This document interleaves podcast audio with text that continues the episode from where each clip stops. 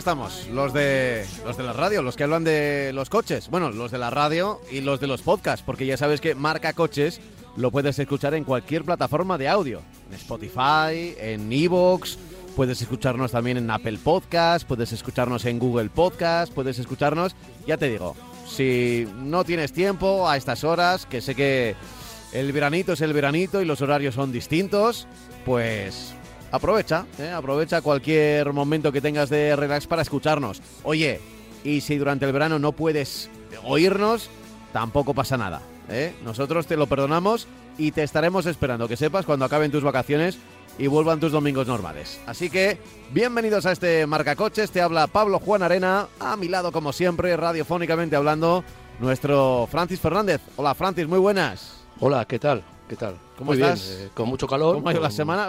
Bien, bien. Nos, bien, nos bien. repetimos un poco igual con lo del Sí, calor, nos ¿verdad? repetimos un poco Sí. porque bueno, pero bueno, parece mentira cómo pasa el tiempo y ya estamos eh, prácticamente a mitad de verano. mm, Ay, por la- ay, por- no, no quería yo decir esto, pero eh, ya, sí, sí, sí, es verdad, es verdad. Sí, eh, porque en realidad son dos meses, o sea, los- lo, lo- lo de verano, verano, lo, lo que ha pasado en junio, aunque hemos tenido mucho calor y una, una- la primera hora de calor, pues se queda atrás y luego, bueno, pues septiembre ya es un mes en el que todo el mundo se incorpora ya a trabajar. Prácticamente, ya digo, el verano se queda eh, limitado a, dos meses eh, y bueno, y, con calor, que es lo que es lo que se lleva. Quizá no tanto, pero bueno, es lo que se lleva.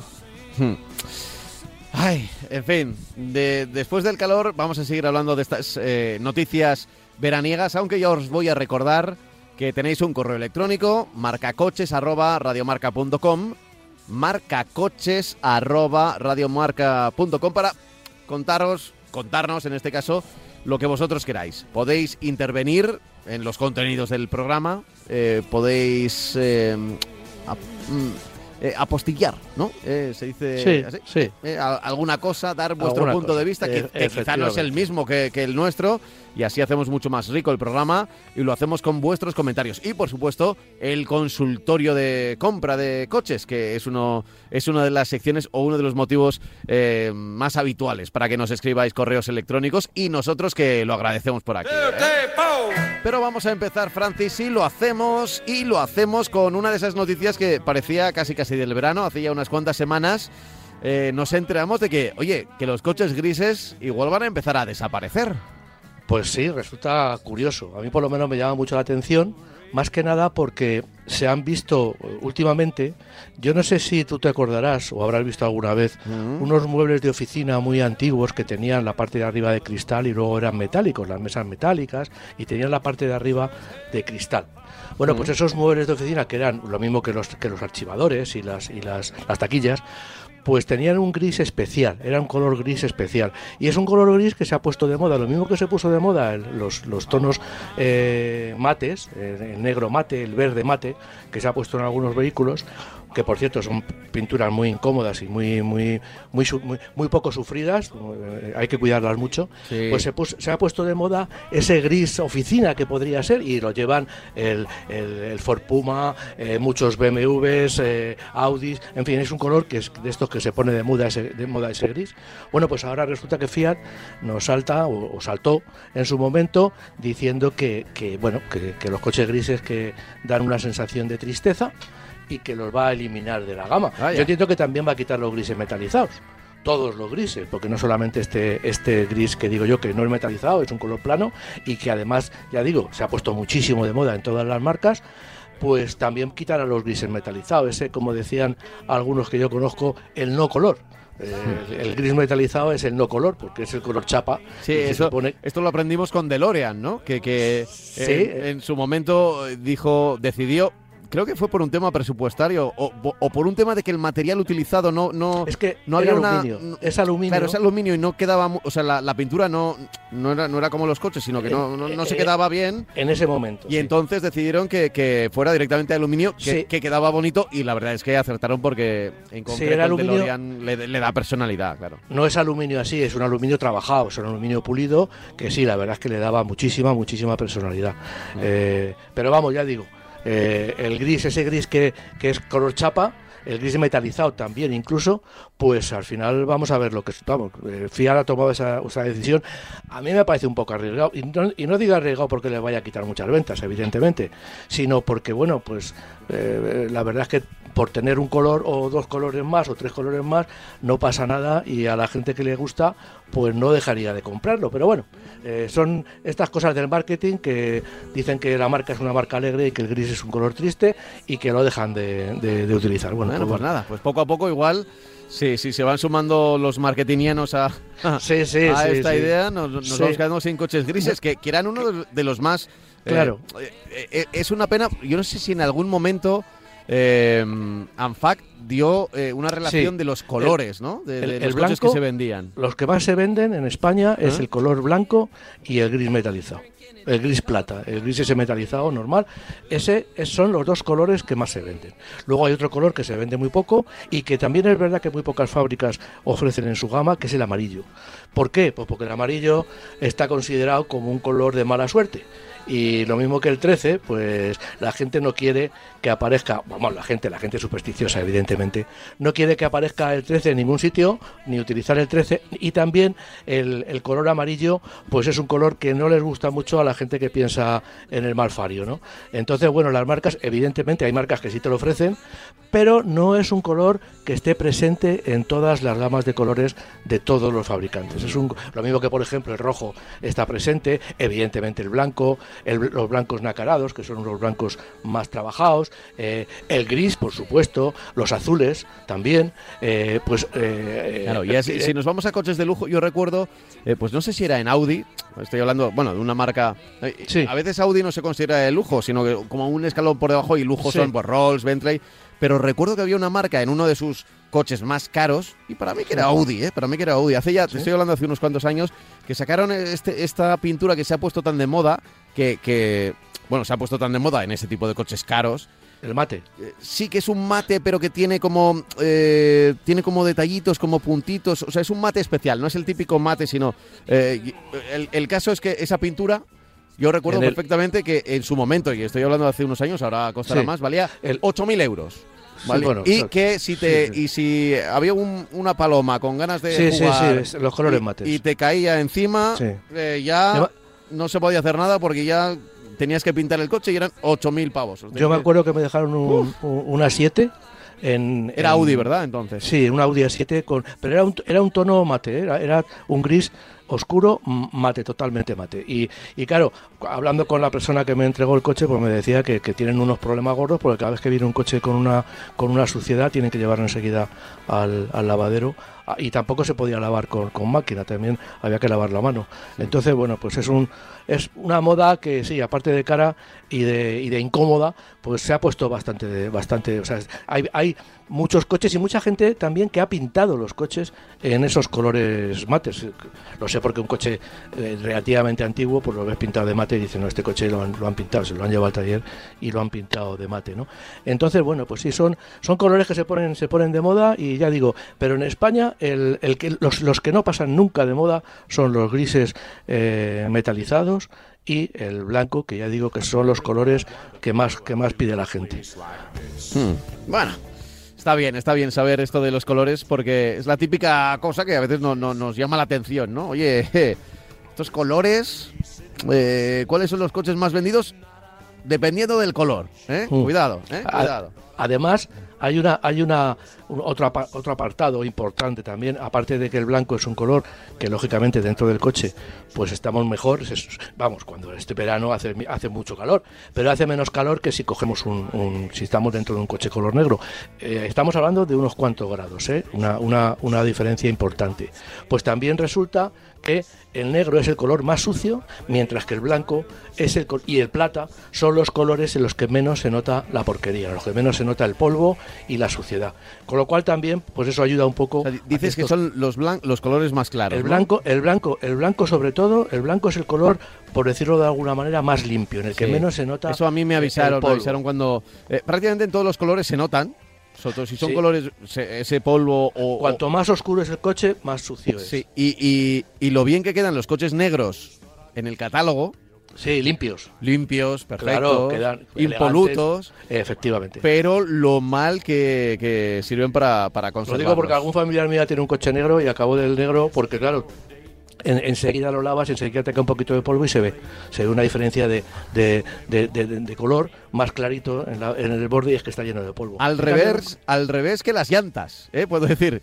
En este caso, las llantas blancas son muy sucias. Sí, claro, claro, claro. Y las, Porque las llantas se van poniendo ahora con un color bronce todas las llantas, porque es el polvo de pastillas que se va depositando y efectivamente lo que tú dices, eh, una, una, una llanta blanca, pues se deposita toda la porquería y además ese polvo que ahora antiguamente era polvo negro, porque las, las, pastillas llevaban asbestos, que curiosamente eso, eso que es tan, tan vamos, que, que es tan peligroso, pero ya después de, después de hace muchos años ya, pues eh, no tienen asbestos y ese y ese polvo que sale de las pastillas es un polvo como color bronce, ¿no? Que se va depositando, todos lo vemos en los coches que no lo lavan muy a menudo, pues se va depositando en la llanta y toman esa esa tonalidad, ¿no? Pero sí, efectivamente, una llanta blanca en un coche eh, en un coche en un coche convencional, en cualquier coche son muy sucias porque enseguida cogen todo toda la porquería. Sí, sí, sí, hay que hay que tener cuidado con, con todas ellas.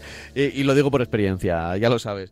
Eh, bueno, a ver, em, vamos a hablar, por ejemplo, el siguiente tema que tengo por aquí que nos has planteado para este, este programa veraniego. Eh, más allá de los coches grises, vamos a hablar de Mercedes, del clase E State. State, sí, es el, coche familiar, el que me gusta a mí, los coches que me gustan a mí, y que lógicamente siguiendo el mismo calendario que ha seguido Mercedes desde hace un montón de, años, eh, pues algo así como, como, 30 y, como 40 años, pues se presenta primero la berlina y luego presenta el state familiar. ¿no? Eh, es una de las berlinas, por definición, uno de los, de los familiares, vamos a hablar así, eh, más tradicionales de, de, Europa. En, en Alemania es un icono porque en Alemania eh, Alemania, Italia, Portugal y yo creo que hay algún otro país europeo que se ha incorporado a esta moda, pues han tenido mucha salida todos los coches familiares. Son gente, los italianos, aunque parezca mentira, y los alemanes y los portugueses son coches, son gente muy práctica, ¿no? Eh, eh, la carrocería, ya digo, es una línea familiar, es decir, no es un coupé, no es un, un Brea Caluso. En este caso, la anterior versión tenía la parte de la zaga, el portón muy vertical. En este caso, en esta ocasión, le han dado una pequeña inclinación. Se pierde un poco de capacidad de carga, lógicamente por arriba, que queremos aprovechar la capacidad de carga de la zona posterior hasta el techo, se pierde un poquito de carga, pero la verdad es que estéticamente gana eh, bastante. Esta nueva clase E State es más ancha que la, que la anterior, 28 milímetros, son 2,8 eh, centímetros que pueden parecer poco, pero luego en las plazas traseras, en la plaza delantera se nota bastante menos, porque yo creo que, porque no varía, eh, son dos plazas con una, con un, una consola central, mientras que la las plazas traseras sí se nota un poquito, sobre todo a la altura de los codos, que permite, son dos centímetros, pero eso puede ser la diferencia entre ir tres personas detrás, cómodas o incómodas, ¿no? Eh, eh, tiene, eh, tiene 25, 25 milímetros más, o sea, esos 28 milímetros se traducen en 25 milímetros más de anchura para eh, codos. Es la, la, plataforma tiene 22 milímetros más de, batalla que la anterior, eh, va hasta los casi los 3 metros, 2.961 milímetros, y su longitud es de 4.949, 4,95 prácticamente, 4,95 eh, metros de longitud. No llega a los 5 metros, pero por, por muy poco. Mide igual, en este sentido, mide igual que la berlina. Tiene un amplísimo maletero de 615 litros, aunque se ha perdido esos pequeños litros, poquitos, ahora han sido eh, por, la, por la inclinación de la luneta trasera, pues sigue manteniendo una gran capacidad de carga. Es la mayor de la categoría. También es uno de los coches más grandes de la categoría. Y además, si cogemos y, eh, recogemos los asientos traseros, pues podemos llegar hasta los 1.830 eh, litros, que ya es una capacidad importante hasta el techo para meter lo que, lo que nos haga falta. ¿no? Para la versión electrificada el volumen de carga baja un poquito, estamos hablando de 615 frente a 460 de esta versión electrificada y 1830 frente a 1675. Lógicamente esta versión electrificada, pues debajo de, la tapa, de, debajo del suelo del, maletero, pues tiene que meter batería, tiene que meter una serie de elementos técnicos que nos que sube un poco la, plataforma de la altura de la plataforma de, carga. ¿no?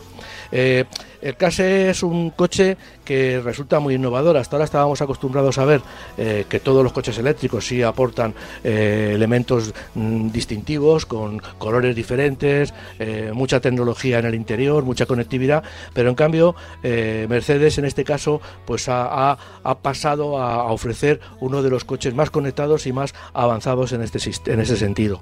Tiene, igual que la clase E, evidentemente, o sea, igual que la berlina, ¿no? en esto no se diferencia en nada, ni en forma, ni ni en posibilidades. Tiene hasta tres pantallas en el, en salpicadero. Lleva un sistema que ellos le llaman el Super Screen MBUX con tres pantallas. Esa tercera pantalla es opcional, evidentemente depende del acabado que, que compremos. Y eh, es prácticamente todo el salpicadero que tenemos frente al, acompañante y al conductor es una pantalla continua. Está dividida, como ya he dicho, en tres, en tres partes, pero es todo un cristal que, recorre de izquierda a derecha el salpicadero. Eh, utiliza, ahora que se lleva muy de moda, en rutinas de, inteligencia artificial. Eh, en ese sentido, ya digo, por eso he dicho que es muy, muy avanzado aprende de un montón, el, coche aprende de un montón de cosas que hacemos en él. Es decir, va aprendiendo, va guardando en su memoria lo que nos gusta, eh, cómo nos colocamos, cómo conducimos, eh, los, recorridos que hacemos y esta, esta inteligencia artificial incluso puede guardar, digamos que rutinas, como dice el fabricante, decididas por nosotros. O sea que nosotros, eh, pero que no pasan por, por configuraciones, sino son cosas bastante más profundas y bastante más avanzadas. Hasta ahora había coches que en función de, de cómo hacíamos las cosas, pues aprendían. En este caso eh, va un punto más, de, por eso le llaman inteligencia artificial, eso que, que en principio, pues bueno, se está hablando cada vez más y cada vez da más miedo, porque bueno, yo que soy, yo, que soy muy... no soy... Es que esto de la inteligencia artificial, que a mí me encanta, es un universo que me encanta, pero me estoy dando cuenta que ahora con cualquier avance tecnológico dicen inteligencia artificial. Cuando en realidad, oye, que un filtro de Instagram no es inteligencia artificial. ¿eh? Sí, sí. Igual para su desarrollo se ha utilizado, pero para tu uso no. Entonces, bueno, hay que distinguir bien que es una inteligencia artificial, que es la que aprende de ti mismo. Y ya esto de, aprender de ti mismo, esto ya nos lo vendían hace bastante tiempo en los coches, ¿eh? lo, que, yo que soy muy aficionado a la ciencia ficción, y me acuerdo, quiero recordar, la de 2001, Una Odisea en el Espacio, en la que Half es un ordenador de enésima generación y que luego al final pues adquiere incluso eh, instinto de conservación y crea problemas en, la nave, pues evidentemente yo estoy hablando de eso, estoy hablando de, esos ordenadores de, que, están desarrollándose que gracias a la, inteligencia artificial, pues están hablando de que esa inteligencia pues puede ser, eh, aparte que puede ser muy superior a la nuestra, pues eh, puede crear algunos elementos eh, complicados, dicho, el instinto de conservación o que tome decisiones ellos por sí mismos. ¿no? Hay mucho, el cine está plagado de películas de ese tipo, desde esto, desde esta de 2001 hasta películas de guerra en las que todos los... Bueno, Terminator, por ejemplo, no deja de ser una película de, eso. ¿no? Entonces, bueno, que lo que quiero decir es que el ordenador, el, la inteligencia artificial, o como quieramos llamarlo, en el coche es, es, un paso más a la hora de guardar gustos, guardar formas de conducir, guardar eh, eh, todo lo que, desde la radio hasta, hasta el teléfono o, y pasando por el funcionamiento del coche y adaptándose, a, ya digo, a nuestros gustos o incluso nosotros diciéndole esto me gusta, guárdalo y quiero que sea así siempre que lo utilice. ¿no? Eso, bueno, pues son pasos poquitos a poquitos que va dando el automóvil porque parece que ahora mismo con la electricidad pues va dando pasos en ese sentido, más que en el tema mecánico o de comportamiento. Eh, para su lanzamiento llegará con dos motores térmicos con hibridación ligera, es uno de gasolina de 204 caballos y un diésel de 197. Todavía hay diésel, todavía hay mucha gente que eh, eh, elige el diésel, no solamente aquí, sino también en Alemania y en, el, y, en el, resto de Europa. Y va a tener otra versión PHV, es decir, un híbrido enchufable de 313 caballos, con un motor de gasolina de 204 caballos y otro eléctrico de 129 caballos. En conjunto, este híbrido enchufable va a tener una autonomía de 113 kilómetros, ¿no? Bastante, yo creo que debe ser uno de los híbridos enchufables, estoy seguro, con más autonomía del mercado ahora mismo, ¿no? Eh, por supuesto, eh, desde el punto de vista de comportamiento va a disponer de suspensión neumática, nosotros vamos a poder regular la dureza que queremos para mejorar el confort o mejorar el comportamiento, va a tener eh, dirección en el eje posterior, dirección a las cuatro ruedas, con lo cual se amplía, es un coche muy grande, con casi tres metros de batalla, entonces sería un poco torpe en ciudad, pero con este, con este esta, eh, eje trasero direccionable, como va a girar en el sentido contrario, cuando vamos a poca velocidad en ciudad, va a girar en el sentido contrario a, las ruedas delanteras, nos va a permitir tomar las curvas con mucha agilidad. Además, a la hora luego de aparcar, pues también eh, se, nos, va a ayudar bastante a la hora de, hacer la maniobra. Eh, por supuesto va a tener tracción 4MATIC según versiones, no todos van a tener tracción, va a estar disponible, vamos a poder nosotros montarlo como opción, seguramente las versiones superiores lo llevarán de serie y las versiones inferiores tendremos que, eh, elegirlos. Y luego va a llevar también, vamos a poder elegir una dirección con menos desmultiplicación. ¿Esto qué quiere decir? eso, me lo tienes que explicar. Cuanto menos... Cuanto, menos eh, desmultiplicación. Menos, desmultiplicación. Es decir, tú, a lo mejor hay un coche que tiene para girar las ruedas desde el tope de izquierda a tope derecha, lo normal es tener tres vueltas. Ah, eh, eh, en este caso, con más desmultiplicación, lo que vamos a hacer, con menor desmultiplicación, perdón, lo que vamos a hacer es que en vez de girar en tres vueltas o más, pues vamos a girar en dos vueltas, dos vueltas y poco. Con lo cual la dirección es mucho más rápida. Claro. Eso era una era la, era uno de los detalles, eh, independientemente de Mercedes, que Citroën lo tenía en muchos de sus vehículos. Entonces la gente se quejaba de que, claro, llegabas a una curva, girabas y girabas más de lo normal. ¿Por qué? Porque la dirección estaba menos desmultiplicada que un, CX, por ejemplo, tenía 2,2 vueltas de volante. Eso es muy poco para, para eh, en, relación a la competencia, ¿no? Entonces, bueno, pues un Fórmula uno yo creo que no llega ni a, ni a una vuelta de, giro de tope a tope, por ejemplo. O sea, buscan Que, que, sean mucho más ágiles. ¿Eso qué pasa? Que como decíamos el otro día, hay problemas de eh, mantener nos tenemos que acostumbrar, pero hay problemas de mantener el coche en recta en, en, la carretera, porque lógicamente con un mm, eh, pequeñísimo movimiento de volante el coche está girando más de lo normal. Pero vamos, eh, en este caso ya digo que lo han hecho un poco para que eh, aquellos que quieren una conducción, que el coche sea más ágil, sumando la dirección a las cuatro ruedas y este, y este tema, pues van a conseguir un coche que no va a parecer en ningún modo que tenga 5 metros de longitud. Este coche cuando va a llegar, pues va a llegar ya en otoño. ¿eh? En otoño no se sabe precios, evidentemente va a ser un coche que va a ser bastante caro, sobre todo a la, hora de, comprar una versión muy equipada y sobre todo, ya digo, con los precios que están teniendo los, los coches en la actualidad. ¿no? Vale, vale, bueno, lo apuntamos. Eh, sobre todo, ¿cómo me has dicho, has dicho que se llama? Eh, Mercedes clase E State. Sí, pero lo del multiplicador este. Eso, la, dirección menos desmultiplicada. El tema es, es la relación entre el giro de volante y el giro de ruedas. Cuanto menos desmultiplicada, con menos giros de volante, giran eh, más las ruedas. Cuanto más, menos, más desmultiplicada, con el giro de volante, con, con mucho giro de volante, giran menos las ruedas. Es, un poco esa relación entre el movimiento de volante y movimiento de ruedas. Vale. Vale, a ver, he, entendido la explicación, pero el nombre me parecía. No, me parecía un poco marciano, ¿eh? No, la desmultiplicación es que es eso. Eh, yo, eh, es una, o sea, todas las direcciones eh, se mide así. En, en, teoría, yo, yo hablo de tres vueltas de volante, pero en realidad los, los fabricantes te dan las te pueden dar la desmultiplicación en forma de uno dos puntos y un número, con muchos, con mucho, con muchos decimales. Con eso te está diciendo que por una vuelta de volante o un centímetro de giro de volante, las ruedas giran eh, esto. Si es menos de, si es menos de, de uno, pues eh, el, volante, ya digo, la dirección es más desmultiplicada. Si gira eh, más de uno, es que es, es, muy desmultiplicada. Es así, o sea, bueno, es como las relaciones de cambio. O sea, que es un, una relación que forma parte de la ficha técnica del vehículo y que todos los fabricantes generalmente te la dan. Lo mismo vale, vale. No, si yo, yo, te creo, ¿eh? no, no lo pongo en duda, pero lo cierto es que era un nombre muy, muy raro uno. Sí, sí, muy raro, bueno, como siempre, Mercedes está, pues, eh, será para muchos de nuestros oyentes será para mirar en el escaparate y poco más, ¿no? Lo habitual es que estemos hablando de dureza del volante. Entonces, eh, hay, hay coches que ahora con las con las eh, eh, servodirecciones, iba a decir servodirecciones, con las ayudas, con la asistencia a la dirección eléctrica se puede hacer y entonces lo que haces es que tienes un botón en el salpicadero que pone City. Eso los Fiat empezaron a hacerlo. Lo que tú haces es que la dureza, esa dureza del volante en carretera es preferible que sea un, vaya un poquito más duro.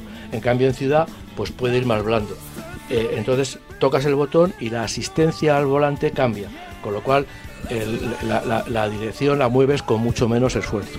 Eso es, eso es otra cosa que también tienen los coches eh, gracias a las eh, servodirecciones, iba a decir servodirecciones, pero no está bien dicho, a la asistencia eléctrica en, la dirección, que puedes cambiar la dureza de la dirección, la dureza del volante al giro. Vale, vale, sí, a ver, de, la Fórmula 1 yo recuerdo que, por ejemplo, eh, para el circuito de Mónaco, Además. Eh, que, que, tiene esa famosa horquilla en Loeb. Sí, eh, pues ahora es el Gran Hotel, perdón. Sí, de, Gran Hotel. Lo, ahora es el Gran Hotel. Lo que tienen que hacer es, bueno, pues eh, crear ahí una especie de, mm, no sé muy bien cómo. Sí, tienen que coger el volante con la otra mano, con la mano que les queda y tirar para arriba para llevar las dos manos. Y lo cogen de una manera, de una forma, de, de, una zona del volante. Eso lo puedes ver en la clase, en la clase que son circuitos urbanos. Verás que siempre tienen que adelantar, pasar el brazo. Si estamos girando hacia la izquierda tienes que pasar el brazo derecho por debajo del volante para seguir tirando de él porque, porque la curva eh, te, obliga a girar mucho más de lo normal. Bueno, dicho esto, el, después de presentar este Mercedes, eh, en fin, el State, eh, ¿cuáles son los planes de Lancia para, el futuro? Bueno, pues hablamos también hace pocos programas de, de, Fiat, que estaba un poco abandonada. Bueno, pues resulta que Stellantis, pues como marca de lujo, pues quiere y está, y vamos, ya lo ha firmado, ya lo ha dicho, que va a resucitar Lancia. Y Otra vez y para resucitar. Sí, la verdad que sí. La verdad que es una marca que parece los, ojos, del Guadiana. A veces llega un dueño y dice, voy a, voy a resucitar Alfa Romeo y llega otro y dice, y ahora Lancia, ¿no? Sí, bueno, es una marca que ha tenido y tuvo mucha tradición como marca de lujo, mucho más que Alfa Romeo en el mercado europeo. Hace ya bastantes años, porque como tú dices bien, ha estado viniendo, se ha estado yendo. Bueno, en fin, eh, esas son las cosas de los fabricantes que van cambiando los, los responsables de marketing, los responsables de, de la dirección general y deciden estas cosas, que una marca que se lanza hoy y mañana la quitan. Bueno, pero ahora ya parece que Stellantis va a poner, bueno, con toda la carne en el asador, evidentemente, pero va a, darle un impulso importante a la marca porque quiere considerar, quiere ponerla a rivalizar con su marca DS. Es decir, las dos marcas de lujo de Stellantis, y digo de, momento, porque no se sabe las compras que pueden hacer en un futuro este, este conglomerado de, marcas, pues van a tener tanto ADS como Lancia en la cúspide de la marca por lujo. ¿no? Entonces, para 2024 el año que viene van a lanzar eh, eh, varios modelos en, el, en los próximos hasta hasta el, eh, los próximos tiempos vamos. En el 2024 va a llegar el Y el Y era un coche que era un coche bastante pequeñito era un coche que nació como un coche un, un, ciudadano. No sé si te acordarás era un coche que tenía como el i10 el Y10 tenía la, la, la parte trasera totalmente vertical pintada siempre en negro, era un coche muy especial, ¿no? Rival del Fiat Uno en su momento. Entonces, este coche, pues el Epsilon va a tener una va, a resucitar otra vez, va y va a tener versiones híbridas ligeras y eléctricas. Eh, va a tener alrededor de 4 metros de longitud y va a tener un estilo SUV. Eh, o crossover. No se sabe muy bien todavía lo que va a tener. Un SUV pues sería una Teca y un crossover podría ser un Peugeot 3008, que no deja de ser un coche que no es un sub como, como mandan los canones, por decirlo de alguna forma, ¿no? vale es un coche interesante que se va a producir en Zaragoza. Es decir, lógicamente, eh, si se produce en Zaragoza el Corsa, pues este coche va a tener, eh, bueno, una plataforma, yo entiendo que, que, bastante similar, o por lo menos todo, todo el tema de la electrificación. Para 2026 la marca va a resucitar la denominación gamma. Y digo que la va a resucitar porque esta denominación gamma estamos hablando de los años 60. O sea, es una denominación ya prácticamente olvidada, en, mientras que la Epsilon se ha estado vendiendo esa denominación y yo creo que se, todavía sigue un poco en, hasta poco hace poco tiempo la denominación Gamba, el Lancia Gamba, que era una berlina em, de gran tamaño y con un lujo embarcado en esa época enorme, pues eh, eh, ya la gente no se acuerda, vamos. Bueno, pues va a ser una, una en esta ocasión de berlina, que era una berlina lujosa, va a ser un sub grande, eh, es decir, estará rondando los 5 metros, eh, 480, 5 metros, grande únicamente como coche eléctrico. Va a ser solamente, se va a ofrecer como coche eléctrico. Para 2028 aparecerá el Delta. El Delta, sí, la gente que esté acostumbrada a los rallies le sonará muchísimo esa denominación. Y también ha estado hasta hará 5 o 6 años vendiéndose este, este, una, una, versión un poco bueno, especial y poco afortunada del Delta. ¿no? Eh, también, lógicamente, este, este Delta también solo se va a ofrecer con motores eh, eléctricos. Eh, además, para demostrar un poco que la marca eh, que van en serio, pues Estelantis ha anunciado que eh, en 2024 la marca tendrá 8 concesionarios exclusivos en España y 16 en 2025. Entonces, bueno, van a, van a estar en las, en las principales ciudades, en las ciudades más importantes y también, ya digo, con eh, concesionarios exclusivos. No sé si dentro de un concesionario Peugeot o Citroën o tendrán concesionarios totalmente independientes. Ya sabes que ahora lo que hacen las marcas es que cogen un concesionario grande, Estelantis lo, lo está haciendo, y lo van lo van partiendo en trozos y dedican una zona a una marca, otra zona a otra marca, un poco lo que les que bueno que yo creo que es una solución inteligente y al precio que está el metro cuadrado de concesionario, pues, pues yo creo que, es nos, estupenda. Nos, gustaría que, fuese igual de otra manera, ¿no? Pero pero es verdad que bueno, pues e, es lo que es lo que hay, es lo que hay, es lo que hay. Ah. aparte que cuando esto ocurre, por ejemplo, en, Madrid, para, para aquellos que sean de Madrid, seguro que ya, bueno, lo saben. Eh, hay, hay, una zona que se llama, que está en Leganés, ¿no? Que es la ciudad del automóvil. Sí, y, bueno, y, son muchos concesionarios, todos juntos, porque, porque, bueno, al final sí son competencia, pero cuando alguien quiere ir a comprar un coche, pues va a una zona y se encuentra pues con prácticamente no el 100% de las marcas, pero un 80% de las grandes marcas. ¿no? Vas con una idea de un modelo, de unas características y de unas dimensiones y te puedes pasar, la misma tarde te puedes pasar por tres o cuatro marcas diferentes y hacer una y, cogerte cogerte los precios, las condiciones y luego estudiarlo en tu casa más más tranquilamente, ¿no? Eh, bueno, el, la visita al concesionario ya sabes que es una cosa que cada vez se está poniendo más difícil porque lógicamente la gente pues compra mucho por internet. O sea, no miento, no compra por internet, se informa por internet, hace sus comparativas, toma las decisiones y luego se mueve por los concesionarios para buscar el descuento más grande o las mejores condiciones económicas. Pero la decisión ya no era como antes, que claro, no había internet, no tenías posibilidades y te tenías que pasar. Entonces, por eso los concesionarios, las marcas de coches, tendían a juntarse en una zona determinada. Has hablado tú de Leganés, aquí donde yo vivo, en la zona de Európolis, que es un complejo industrial, era una zona, una zona industrial, pero que se está, entre comillas, sofisticando, porque ahora mismo hay muchos concesionarios de coches, prácticamente todos. Y lo mismo pasa también cerca de mi casa, lo digo por pues el de Carralero, que también últimamente desde Porsche, eh, todos los concesionarios, Mini, BMW, todos los concesionarios están en esa zona y se han ido eh, muchos negocios que cerraban porque no fructificaban, pues se están mm, cambiando, están girando hacia el concesionario de vehículos y lógicamente el taller también. Bueno, eh, son opciones.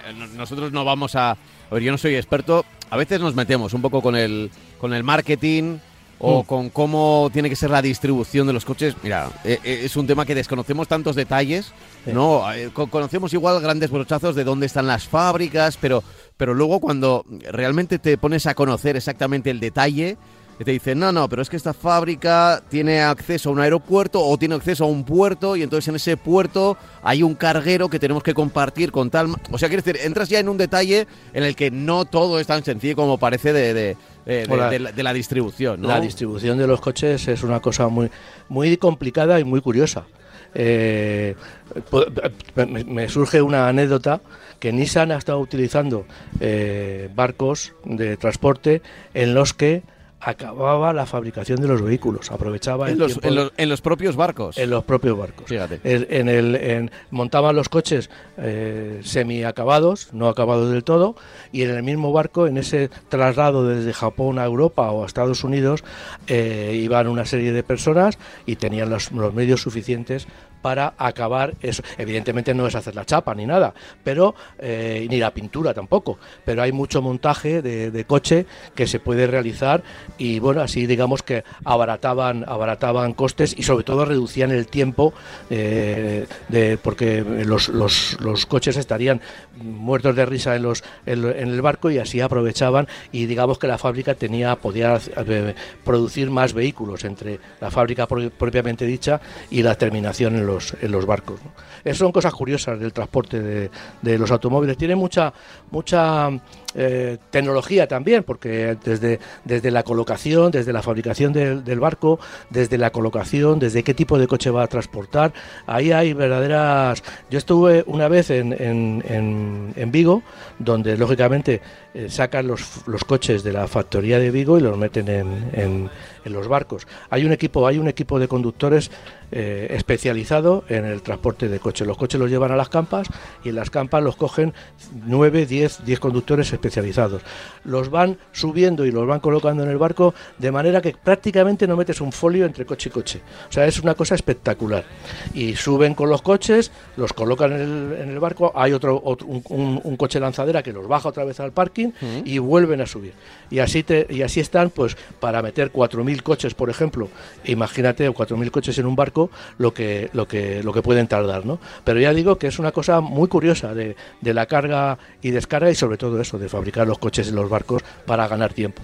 Ya, que, eso, es lo que llama más la atención. Sí, sí, sí. sí. Eh, está, el, coche no está acabado y ahí en el barco, dependiendo de, bueno, vete a saber, de, bueno, hay otra, del oleaje casi. Te, voy a contar otra anécdota ahora que estamos en, en, tiempo de verano.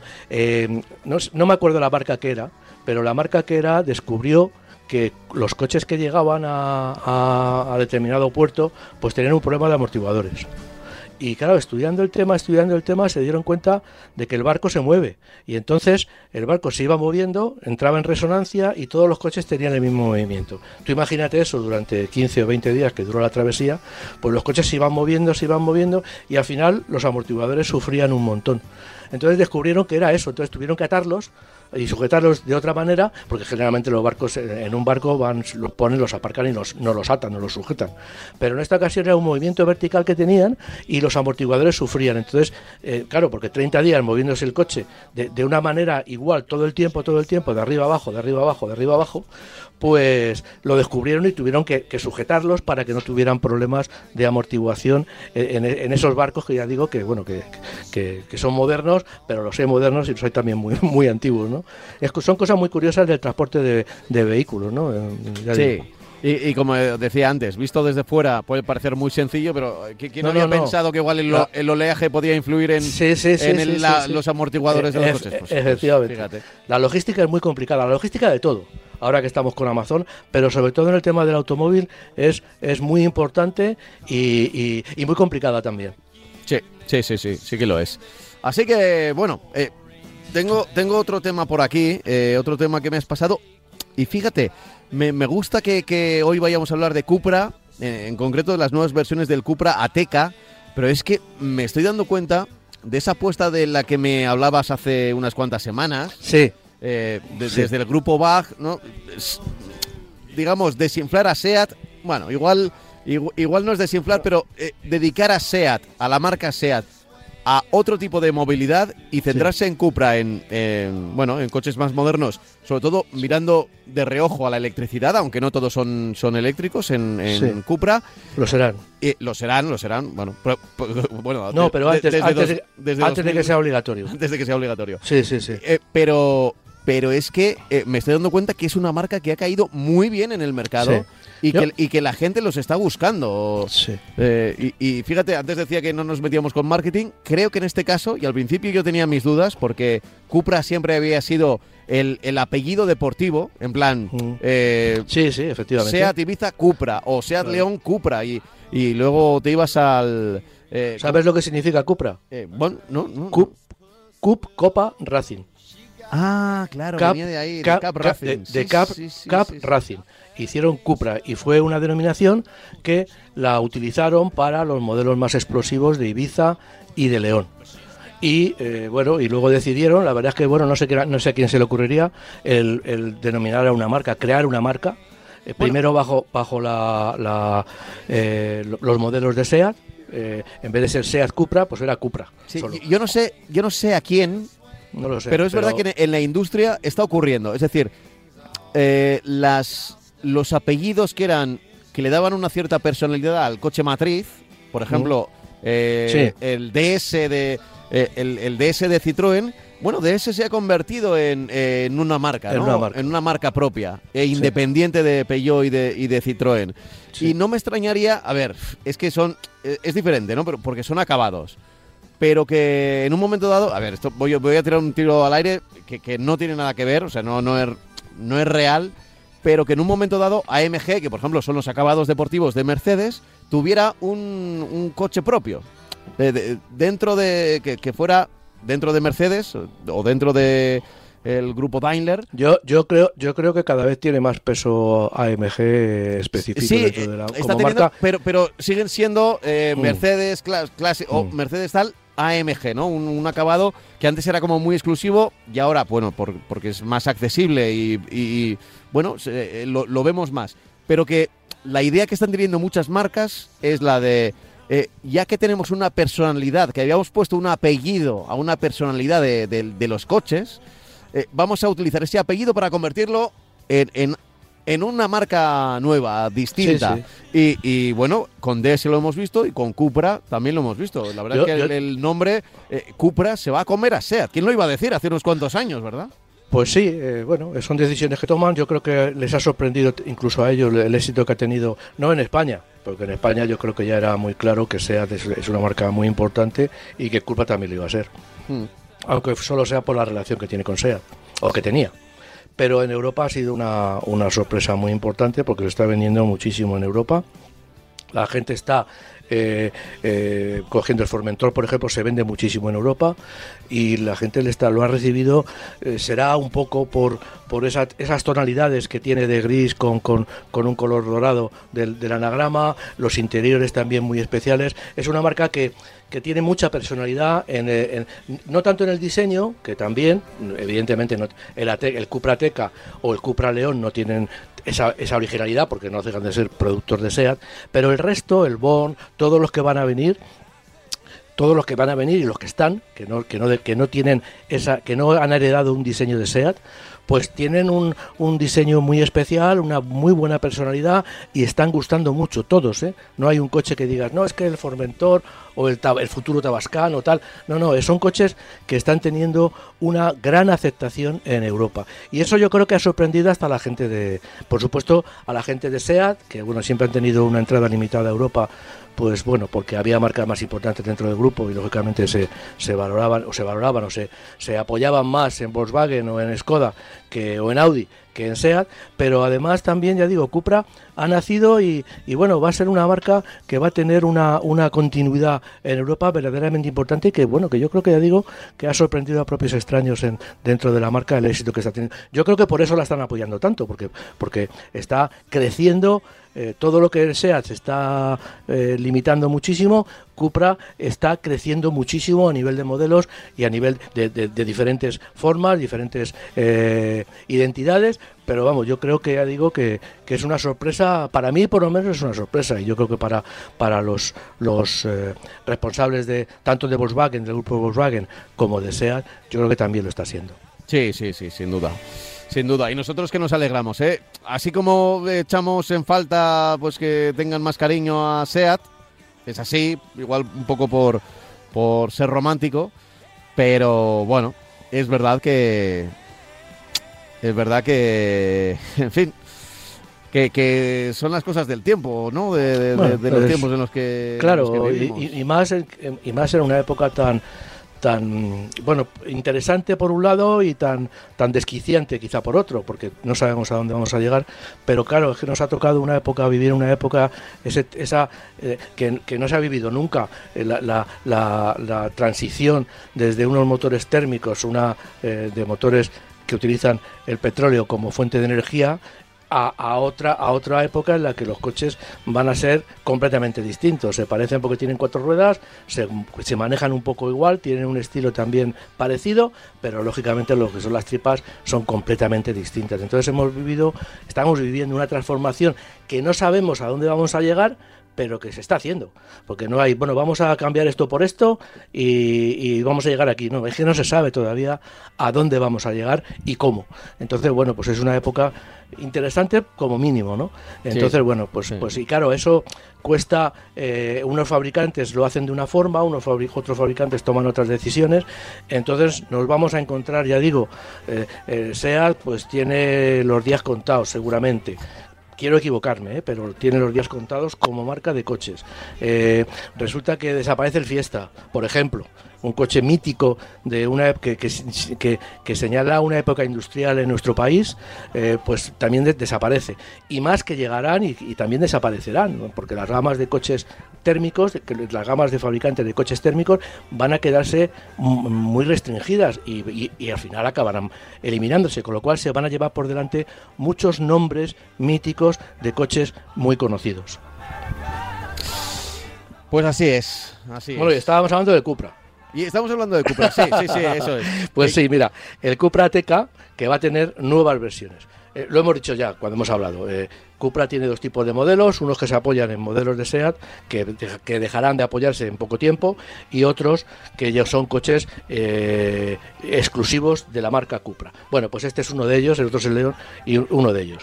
Desde el principio el Cupra TK se ofrece con una, con una soberbia, o sea, una, una gran mecánica de 300 caballos. Ese ha sido porque era el tope del Cupra dentro de, vamos, como tope de, Cupra dentro de, de SEAT, ¿no?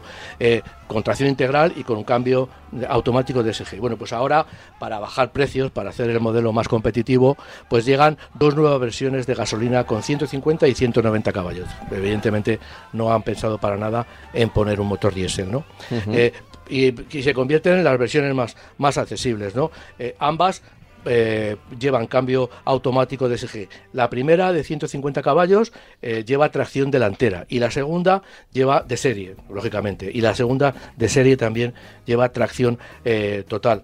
No se sabe todavía el precio del de 190 caballos, del intermedio, pero, perdón, se sabe solo, me estoy equivocando, se sabe solo el precio del de, del de 190 caballos.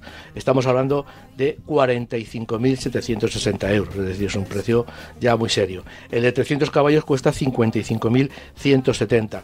Y por aventurarnos un poco, pues yo creo que el de, el de 150 caballos debería bajar, debería, aunque todavía no no lo han comunicado, el de 150 caballos con la caja de cambios eh, de, automática y con tracción delantera, con, esos, con, con ese cambio de tracción delantera a tracción total, debería bajar, y un distinto equipamiento, evidentemente, debería bajar de los 40.000. A lo mejor se queda en 39.000, muy cerca de 40. Entiendo yo que será así, ¿no? Entiendo que aparte del equipamiento opcional que tienen todos estos vehículos, ¿no? Eh, pues sí, pues sí, ¿qué quieres que te diga? Eh, lo normal es que en esos precios se vaya a mover y nos quedamos un poco así como con las ganas, ¿no? Eh, de, precisamente... Eh, es que ya, ya lo hemos dicho varias veces en los programas, ¿eh? Pero, pero lo que antes valía, empezaba por un 1, ahora empieza por, un 2, Lo del 2 empieza por un 3, los de 30 valen 40, los de 40 valen 50. Se habla, se especula que que con todas las bajadas de inflación que ha habido y, y con bueno con, con la, eh, poca repercusión digo poca, no, no, no, nula repercusión que están teniendo todos los, toda la llegada de materiales a las fábricas de Europa, tanto de semiconductores como de piezas que se fabrican en China, pues ya nosotros hemos normalizado la situación de una manera bastante clara. En China todavía les queda un poquito, pero bueno, están, están llegando a, ver, a ver ya la luz, vamos, no ver la luz al final del túnel, a salir del túnel, como hemos hecho nosotros. Mm. Entonces, bueno, yo creo que, que los precios van a ir eh, reduciéndose, eh, sobre todo los de los coches eh, eléctricos, esos que son bajo mi punto de vista ahora, los importantes, porque bueno, eh, podemos comprar, debemos comprar coches de gasolina, podemos comprar coches eh, diésel, eh, podemos comprar mejor coches híbridos o coches híbridos enchufables, lo que queramos, pero sobre todo sabemos que el futuro, ya lo he dicho muchas veces, es del coche eléctrico y todo lo que interesa es que el coche eléctrico se popularice aún más, que tengamos más puntos de recarga, que, que, tenga más autonomía para que la sustitución del motor térmico sea completa y igualitaria en el sentido de que nos dé la misma practicidad y la misma versatilidad un coche eléctrico que un coche de, gasolina o diésel. Entonces yo creo que todo eso, todo eso junto, pues va a servir un poco para bajar los precios. Se ha anunciado hace poco, por ejemplo, una, noticia importante también, que los coches usados van a dejar de subir, que los coches usados van a recuperar los precios de antes de la, de la pandemia, eh, porque los coches usados es verdad que se venden un millón y medio de coches usados en España, que, pero están muy caros. O sea, los coches usados también han subido mucho el precio. Y es la misma forma que los nuevos. Pero se espera que eh, los coches usados pues bajen, bajen más de precio porque haya menos demanda de coches usados y poca oferta que lo que está pasando. ¿no? Entonces, bueno, pues yo creo que, que todo el tema eh, es que, como digo yo siempre, la pandemia ha sido una cosa muy importante, muy importante, que, que no hemos sufrido, entre comillas, todo lo, lo, hemos sufrido mucho, pero no lo hemos sufrido todo, todo lo que ha sufrido la economía y tal. Lo hemos visto un poco de lejos, ¿no? Y entonces ahora mismo, pues, pues recuperar la normalidad, eh, bueno, estamos en el 2023 y todavía no lo hemos recuperado desde el 19, y yo creo que todavía queda un recorrido importante para volver a lo que debería haber sido una evolución lógica desde el 2019. Pues sí, pues sí. Eh, porque cuando damos los precios, a veces hay algún oyente que nos escribe que se cabrea con nosotros porque, porque se da cuenta, igual le estamos poniendo los dientes largos y damos el precio al final y dice, oye, pero, pero vosotros qué os creéis, que puede comprar un coche de 70.000 euros, pues no pero son los coches que tenemos en el, en el mercado, ¿no? Antes hemos hablado del, del Mercedes clase State. Sí, ese es un coche. Vamos a ver, yo, yo intento, cuando hablo de coches eléctricos, siempre estás hablando de coches caros. Pero yo en el resto de las marcas, pues de vez en cuando, pues digamos que me, doy un, una fiesta, ¿no? Y hablo de coches eh, de, sueño, de, Ferrari, de, Mercedes clase por ejemplo. Pero yo lo que procuro siempre es hablar de coches eh, baratos. Pero es que yo no hay coches baratos. Es que hablas de un, de un C3, hablas de un Clio y ya son coches súper caros. O sea, que dices, bueno, pero ¿cómo puede ser esto? Si estos coches estaban a, nuestra, digamos, eh, eh, estaban a, nuestra disposición y eran relativamente fáciles de comprar, financiándolo porque financiabas poco dinero y tal. Y ahora pues se han vuelto imposible. Y también se ha vuelto imposible la financiación porque a un 10% que te están cobrando los créditos, pues tampoco puedes pagarlos a, a plazos. Entonces al final pero yo creo que esto al final con el tiempo tiene que, tiene que recuperar esa normalidad. No va a ser igual, pero sí va a ser una evolución más normal que la, que la revolución que hemos tenido en estos, en estos meses, en estos años, provocada por, por, esa falta de salud.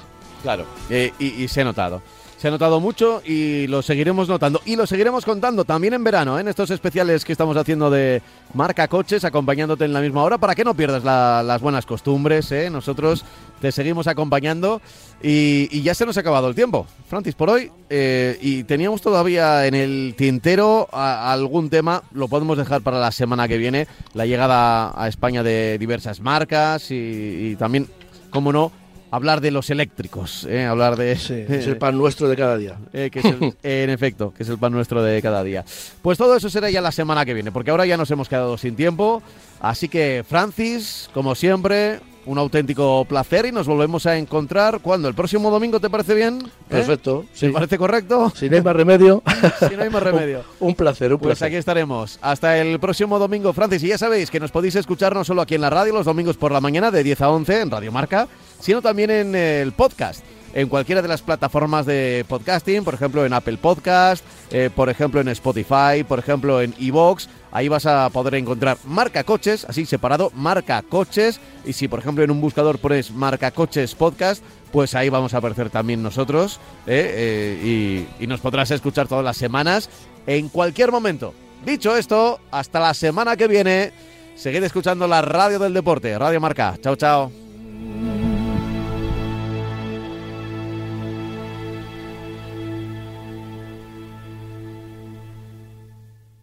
love your mind.